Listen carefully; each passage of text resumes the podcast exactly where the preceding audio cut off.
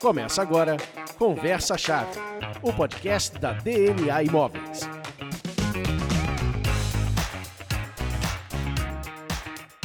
Olá, começa agora o Conversa Chave, o podcast da DNA Imóveis. Eu sou o Leandro Bucol e hoje vamos falar sobre financiamento, mais um episódio dedicado a esse tema. Se você ainda não ouviu o episódio da quinzena passada, onde damos início a essa conversa, volta lá e confira antes de continuar esse aqui. Vale a pena para não pegar o bonde andando. Pois hoje vamos abrir a segunda porta para esse assunto, que é de interesse da maioria das pessoas que quer comprar o seu imóvel. Para conversar sobre isso, Estão aqui comigo novamente o querido CEO da DNA Imóveis, Johnny Guedes. Boa noite, bom dia para quem está nos ouvindo. É sempre um prazer compartilhar aqui com vocês o aprender também, né? Não só compartilhar conhecimento, mas aprender também com vocês. E a diretora comercial da DNA Imóveis, Simone Marques. Olá, bom dia, boa tarde, boa noite.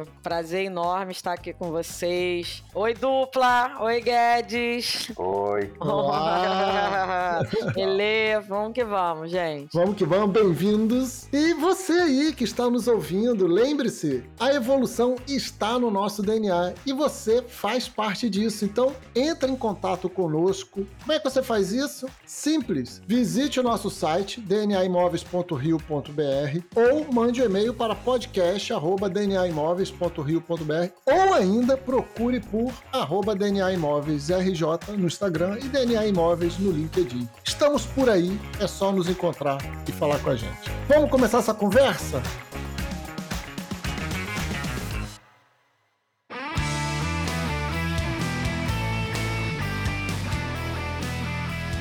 A gente falou bastante no programa anterior e aí eu já queria partir de um ponto aqui importante que é uma dúvida talvez que assombre muitas pessoas que estão procurando um imóvel e encontram aquele imóvel muito interessante para ela, mas que tem uma documentação um pouco diferente. E aí eu quero saber o seguinte, Guedes, dá para comprar um imóvel financiado, né, usando financiamento que não tem uma escritura definitiva que seja, sei lá, um inventário ou então uma posse? Cara, nem pensar, tá? Comprar um imóvel financiado ou também retirar o FGTS, o imóvel tem que ser compra e venda, tem que ter uma escritura daquilo que a gente chama definitiva. Na verdade, o título definitivo não existe, existe escritura de compra e venda, mas não pode ser nada de cessão, nada de inventário, nada de promessa de compra e venda, nada de promessa de cessão de direito, tem que ser compra e venda. E aí, quem é que pode ajudar esse comprador a saber sobre isso quando ele está conhecendo o imóvel, está fazendo a visita, né? Ele nem sempre tem essa informação. Simon, como é que ele, o comprador pode ter essa informação se o imóvel é de acordo para a forma de pagamento dele ou não? É bom, né, na visita ou logo que ele tem interesse na compra, ele solicitar essa documentação. Que, por exemplo, o imóvel em inventário, ele aí é passível de anos para uma regularização e esse cara não tem anos com a carta de crédito dele aprovada. A carta de crédito, ela tem uma validade, que normalmente são 90 dias. Então, você fica aprovado por 90 dias sob aquela condição da aprovação da data, né? Depois, vencida essa carta de crédito, ele tem que passar por uma nova avaliação e vai de acordo com as condições futuras. Tipo, hoje aprovei meu crédito com 8,9 de financiamento. Se daqui a três meses essa taxa subir para 10 ou para 11, ele perde essa condição anterior que ele tinha. Não dá para você comprar um imóvel que não esteja 100% regular, porque você você não sabe qual tempo, né, que vai demandar essa regularização do imóvel. É interessante, Simone, é, o comprador, deixar a dica aqui para o comprador, para ele trazer isso para o corretor que ele estiver trabalhando, levando ele para ver imóveis. É interessante ele falar isso para o corretor, que está comprando com parte, com recurso de financiamento ou com recurso de FGTS, que o corretor já fica preparado de já estar tá mostrando a ele imóveis que não tenha nenhum detalhe que possa demorar.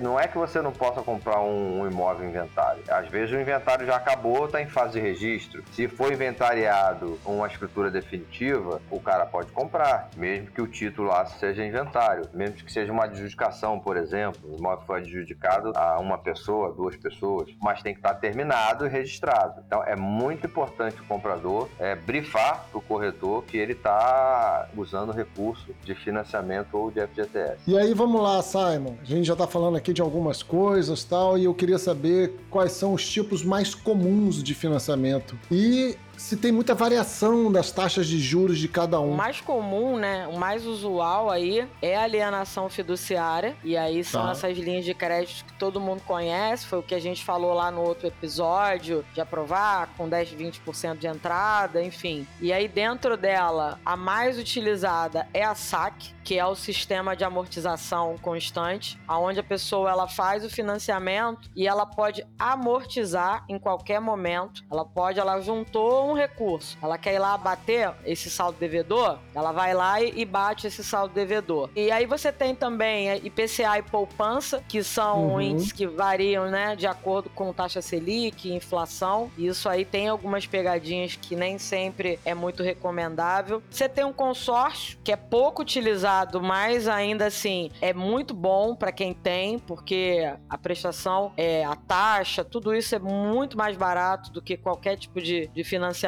E você tem um financiamento através de fundo, que aí você tem o fundo militar, que é o Poupex, para o pessoal, o servidor municipal tem a Prev Rio, BNDES, tem a FAPES. Na verdade, na verdade, Lele, é, são todos muito parecidos. O processo em si é praticamente o mesmo. O que modifica, né, são taxas e, e forma de pagamento, mais no administrativo mesmo. Mas assim, se eu fosse dizer para você assim, qual campeão, qual que o, o- o comprador aí na maioria, em 80% dos casos usa? Alienação fiduciária, sistema SAC, amortização constante. E eu posso misturar, Guedes? Eu posso pegar uma parte do financiamento com, sei lá, ela falou do BNDES aí, eu posso pegar como funcionário do BNDES uma parte e uma outra parte eu vou lá no meu banco Itaú e falo, me dá mais tanto aí que eu preciso de mais tanto. Não, não conheço esse tipo de negócio, não. É, O imóvel vai ficar alienado ao banco, né? O banco não quer dividir essa alienação com ninguém. Eu acho que nem, Entendi. nem na, na legislação brasileira permite. É. É, interessante aí a gente ressaltar também que questão de taxa de juros, ela vai muito do relacionamento do cliente com o banco. A gente sempre oferece para os nossos clientes a opção dele escolher a melhor taxa. A gente tem é, uma equipe toda preparada para oferecer é, o crédito imobiliário e ela sempre traz a melhor taxa e dependendo do cliente com o relacionamento dele no banco, a gente vai ao banco e faz um pleito para ver se consegue melhorar a taxa. Geralmente a gente consegue é, melhorar a taxa com o banco dependendo do relacionamento do cliente. Você conhece alguma pegadinha desse processo? Coisas que os nossos ouvintes, nossos compradores têm que ficar ligados? Não, acho que tem que ficar ligado aí, se for também utilizar, o cliente aproveita para tirar o fundo de garantia, né? Ele tem que ficar atento ao limite máximo do imóvel para retirada do FGTS. Me lembra aí, Simone, qual é o valor? Um, um milhão e meio, um milhão e meio hoje. milhão e meio. Então, assim, até No um milhão Rio, e né? meio. No Rio, é, no Rio. Até um milhão e meio no Rio você consegue tirar do FGTS. É outra coisa também, outro detalhe também é a questão da avaliação. Então não adianta você pegar 2 milhões por imóvel que vale realmente um milhão. Então vamos lá, pelo que eu tô entendendo, eu não posso usar o meu FGTS para comprar um imóvel que seja acima de um milhão e meio. Se for no estado do Rio. No é. estado do Rio, boa. E eu passo ainda para uma avaliação do próprio banco, da própria instituição, que confere aquele valor em cima do que ela tá me financiando, é isso? Exatamente. Tem uma avaliação. Praticamente é o banco que está comprando, então ele não quer comprar gato por lebre, entendeu? Então ele tem que certificar que aquilo vale aquilo mesmo. Então é a avaliação que resguarda o banco. Acho isso legal da gente explicar, né? Porque a imobiliária, a DNA Imóveis, por exemplo, nós, a gente já avalia o imóvel do cliente. Então a gente fala, vamos anunciar o seu imóvel, né? Conseguir trazer e movimentar seu imóvel anunciando a 1 milhão e 200. Aí vamos supor que a gente receba lá na apresentação, negociação, e a gente consiga fechar uma venda em torno de 1 milhão e 150. Se for uma compra financiada, ainda vai algum avaliador da instituição de crédito falar é 1 milhão 150 sim. Ou ele pode mudar esse valor e atrapalhar a venda e a compra. É, ele pode mudar e atrapalhar a venda e a compra. É, na verdade, o, o banco, né, a instituição financeira, ela manda um engenheiro, um arquiteto, essa pessoa que é contratada por eles, para avaliar se esse valor é real e é compatível, né, ao valor que o banco vai ficar como garantia. Então, se eu compro um apartamento, 700 mil, eu preciso desses 700 mil, porque em cima desses 700 mil eu vou financiar 80% e eu só tenho 20% uhum. de entrada. Se okay. o banco avalia em 500, eu só tenho duas saídas. Ou eu desisto da compra desse apartamento, ou eu completo a parte com recurso próprio. Então, pro ah, banco. Ah, entendi, entendi. Entendeu? Então tem uma saída ainda. Tem uma saída ainda. Tem, acontece também, né, Simone? A gente, às vezes, o avaliador, geralmente eles consultam o preço pra gente, pra imobiliária. É. Há casos deles avaliarem por mais, há casos que eles avaliam um pouco menos, e a gente entra com recurso na engenharia. É, entrando com esse recurso, a gente comprova através de anúncio, através de outras vendas no prédio, no bairro, na região, e a gente geralmente consegue levantar, né? Exato, consegue sim, consegue sim, consegue. Isso, não é, isso não é um foco de problema onde o comprador deve estar preocupado. Se ele comprou o imóvel, está lá anunciado por valor XY, é XY, raramente é alguma coisa fora da curva, muito raro. Legal, é verdade. Legal, muito bom. Queria falar com relação a essa pegadinha aí, e é uma dica bem legal. Para quem tem um salário fixo, né? A pessoa que tem uma renda já fixa, não tem muita variação nessa renda, esse sistema de amortização que é o saque, né? Ele é super recomendável e para quem já tem uma renda variável, autônomo, corretor, vendedor, advogado ou médico, ele pode fazer o financiamento financiamento com uma taxa de repente mais reduzida, que é um IPCA, é uma poupança, que essa taxa ela varia de acordo com os índices. Então, assim, pô, eu ganho 3 mil e não tenho perspectiva de ganhar mais, eu não posso pegar uma taxa que vai variar. Porque hoje eu posso estar tá pagando 3 nessa taxa. E daqui a um ano essa taxa ela pode estar tá em 12, em 10. Entendi. Eu queria deixar essa dica aí, porque os bancos eles gostam muito de vender esse produto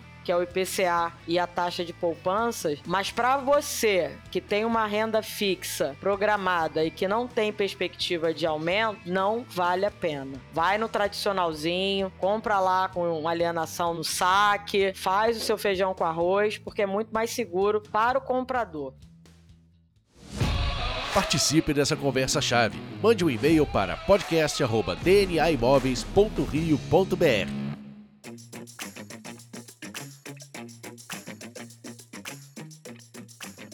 E aí eu queria aproveitar esse embalo seu e vamos para um segundo chefão de fase, né, que a gente enfrenta quando resolve comprar um imóvel com financiamento, que é um pouco disso que você falou, Simon, manter os pagamentos dessas parcelas. Então, assim, a gente está falando de uma dívida que pode levar anos para ser quitada, e com a economia brasileira, a gente comentou isso no outro programa, né? Nunca se sabe o dia de amanhã. E que recursos estão a favor do comprador para o caso do pior cenário acontecer, né? Como, por exemplo, perder o emprego.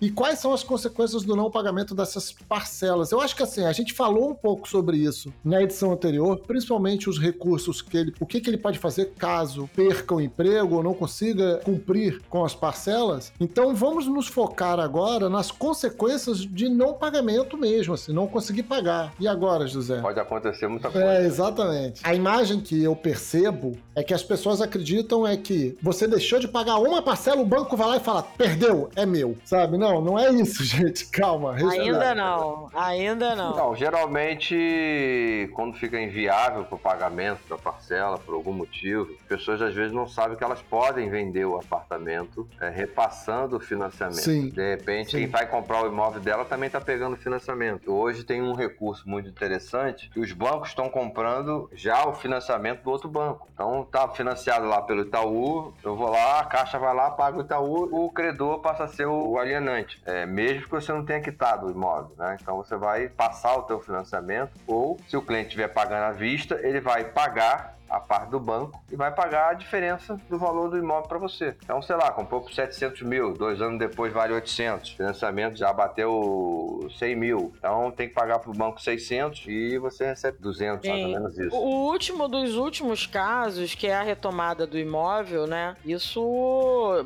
demanda muito tempo. Tipo, prestação, o banco ele entra em contato, ele vai te dar um prazo, porque dentro do próprio contrato você tem um seguro que te cobre algumas prestações. Tem um exemplo bem legal que foi na pandemia: os bancos deram seis meses de gap aí pra pessoa não pagar, porque eles entendiam que muita gente estavam sem receber salários. E aí depois uhum. essas prestações elas foram diluídas dentro do próprio financiamento. Em caso de falecimento, tem o seguro que cobre, que quita o imóvel. Ah, que legal. Então, tipo, pô, comprei com meu marido, meu marido faleceu, e aí a gente tem o seguro para isso, que quita o, o, financiamento dentro do próprio contrato de financiamento. E, e o último dos últimos casos, que tem a retomada. E aí o imóvel realmente ele vai para leilão. Quando ele vai para leilão, o banco ele devolve aí parte do que a pessoa pagou, mas não tudo. É um prejuízo imenso, mas até chegar nisso aí é N possibilidade. Eu acho que a melhor dica, a melhor saída é a do Guedes. Ele pode vender o imóvel estando financiado. E ele ainda pode até lucrar, né, Guedes? Com certeza, então, com certeza. Não vai levar ele para um caminho de perder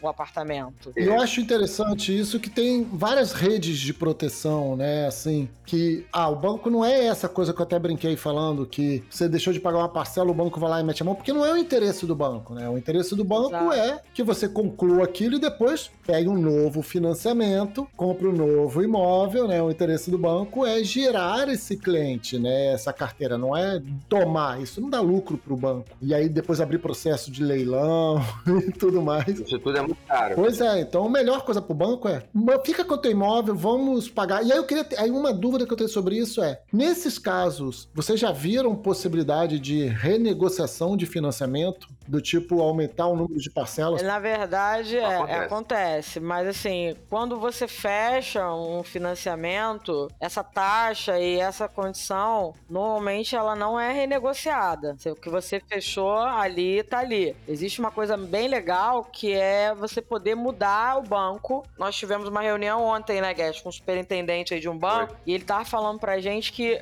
a Caixa Econômica hoje, ela tá trabalhando com portabilidade de financiamento. Tipo assim, você comprou o seu imóvel, tô pagando 10% ao ano de juros, e a Caixa Econômica hoje, ela tá com 8% ao ano. Eu posso pegar esse meu financiamento, levar para um outro banco, pagando uma prestação menor, escolher uma outra linha de crédito, porque eles não ficam presos. Ah, se você financiou IPCA, você tem que ficar IPCA. Ah, se você financiou o IGPM lá da poupança, vai ter que ficar. Não, você pode escolher a melhor linha de crédito e você pode uhum. portar para um outro banco que tem uma taxa menor. E até o prazo, até né? o prazo. Não deixa de ser, né? Uma, uma renegociação, é, né? isso é uma coisa muito boa hoje, a portabilidade, porque você, pô, você entrou com 9% num banco, o outro tá com 8%, você pula pro 8%. Em 2021, a maioria das taxas dos bancos girava em torno de 12,5%. Hoje, se a pessoa for fazer uma portabilidade, minimamente ela consegue 8,7% pela caixa. Então é uma diferença Legal. muito grande, muito grande. Isso agora a gente está falando de 2022, né? 2022. É Isso é bem recente, esse lance da caixa, é bem recente da portabilidade. Da portabilidade, é bem recente. E aí eu queria pra gente começar a fechar aqui, caminhar aí pro final, eu queria entender, a gente ainda falando um pouco de parcelas, tá? Vamos olhar agora pro lado positivo, e que vocês já ilustraram um pouco sobre isso aí na parcelas, que é, putz, eu recebi um 13 terceiro, recebi um bônus de resultado na empresa. Quais são as vantagens em adiantar parcelas? Como é que é isso? E que outros recursos o comprador do imóvel pode recorrer para facilitar adiantar o pagamento das parcelas? Existe alguma marra que me impeça de, sei lá,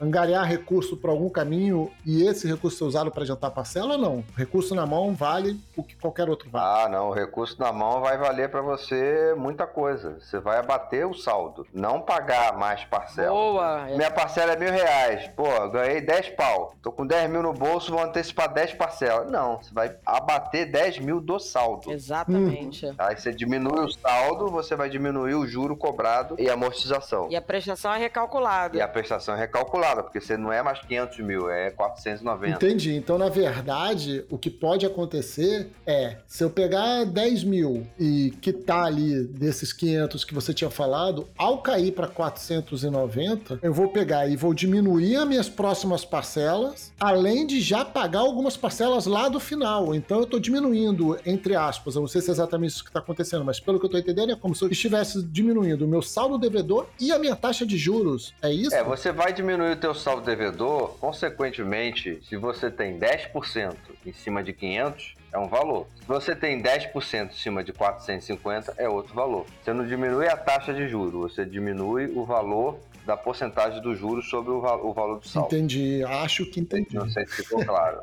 a taxa de juros, ela tá lá no contrato, 10%, 8%, 9%, isso não muda. O banco corrige pelo saldo. Por exemplo, você paga mil reais de prestação. Se você for ver ali o que, que você está pagando de prestação, é 450 e 550 é a amortização do saldo, por isso que demora. Ele vale lembrar que essas prestações, elas são decrescentes, tá? Então você começa pagando um valor X, a ideia no final é você estar tá com quase nada de parcela. Você começa num valor um pouco mais alto e esse valor, com o passar do tempo e com a amortização, vai caindo. E é, cara, bater o saldo devedor ainda é o melhor negócio, né, Guedes? Não tem outro caminho. Isso que eu tô pensando nesse cenário que a, a Simon falou lá no início do programa, de, pô, você já tem um salário fixo, você recebe um valor, se você sabe quanto você vai terminar teu mês, quanto você vai ganhar. Aí você já alocou para ele desse salário mil reais para pagar a parcela do imóvel. Maravilha. Bateu o décimo terceiro. Tu vai gastar décimo terceiro inteiro no Natal? Não, cara. Abate mais uma parte do teu saldo aí, antecipa a parcela, né, cara? Aí pegou lá mais uma partezinha de férias. Morde mais um pouco. Acho que eu vou comprar financiado. Acaba rápido. Sabe que a média de quitação, quando a pessoa se programa para fazer essas amortizações, é de 5, 6 anos, 7 anos. A pessoa pega um financiamento de 30 e consegue bater em 5, 6 anos. Como é que média. é? A pessoa pega um financiamento de 30 anos Uhum. e em 5 a 6 anos ele consegue terminar de pagar o financiamento. Exatamente. Programado, sim. A pessoa vai lá todo final do ano e vai se programando e vai juntando e vai batendo no saldo devedor. 5 a 7 anos que os gerentes dos bancos falam, que é o que o cliente, em média, consegue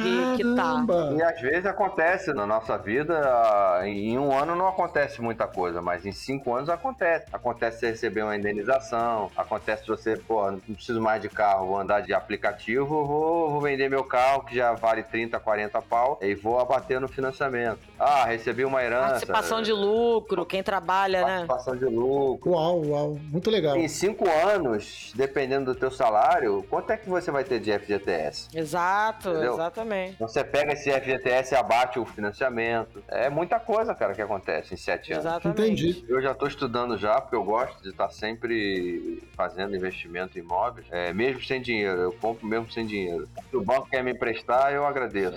E às vezes eu quito muito mais rápido e às vezes eu nem, nem vou à frente com financiamento, eu vendo o apartamento. Se tiver um apartamento com preço bom, uma pessoa com muita urgência para vender, que não quer esperar, eu vou lá, pego o financiamento, compro. Daqui a seis, sete meses, um ano, eu vendo. Continue essa conversa conosco nas redes sociais. Procure por arroba DNA Imóveis RJ no Instagram e DNA Imóveis no LinkedIn.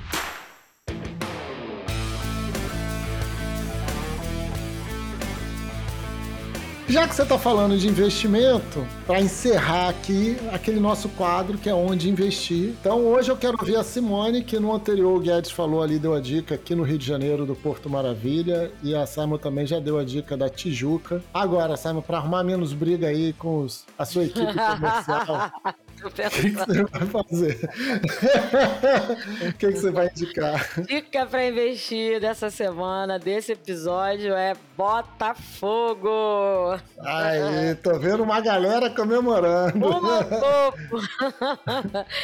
Botafogo. Ah, Botafogo é um bairro que tá, um bairro que tá super charmoso, né? Pô, tudo de bom. O bairro foi revitalizado, o bairro com empreendimentos novos, público jovem, a galera super antenada antenada, bons restaurantes, é um super lugar para investir. Metrô na porta, ao lado do centro da cidade, onde a maioria, né, hoje trabalha. E com relação a preço e oportunidade, Botafogo tem muito produto, muito produto. Ele é, é um bairro. Tem muita variedade. Que, exatamente, que você ainda compra, né, do apartamento grande, com pé direito alto, prédio antigo. E ao lado você tem um empreendimento novo, com infra, com piscina, quadras de tênis, enfim. Botafogo é a dica do momento, viu, gente? Sem contar, ó, Simone, que a infraestrutura de Botafogo é muito família, né? Você tem muito colégio, ah, sim, sim, tem muita creche. verdade. Fala aí, morador de Botafogo. Fala, Guedes, defende sua bandeira é, eu sou aí. morador de Botafogo, né? você tem bastante centro médicos, você tem muito laboratório, você tem bons colégios. Seu filho vai andando pro colégio, volta para casa. O Botafogo, ele atende ao jovem, tá indo pra escola. Tem faculdade em Botafogo, vale lembrar, né? Verdade. Mais de uma, inclusive a Federal fica em Botafogo. Aí tem os bares que atendem os jovens. Shoppings. Os shoppings que atendem toda a família. Pô, ou seja, completo. Metrô. Estação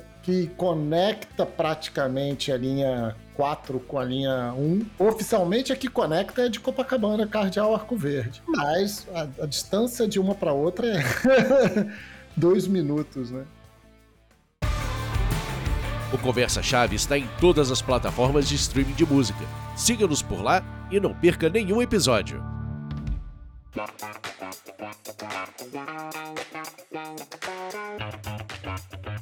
Estamos encerrando mais um episódio do Conversa Chave, o podcast da DNA Imóveis. Eu quero agradecer mais uma vez a vocês. Cada vez eu fico mais seguro para financiar um imóvel.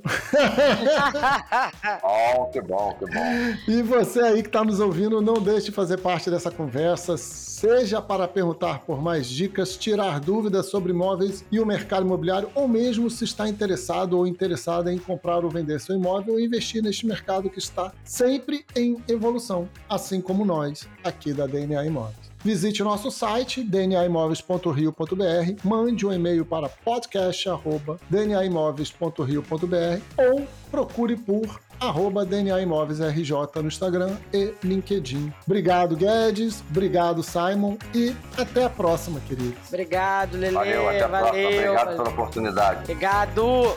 Beijo.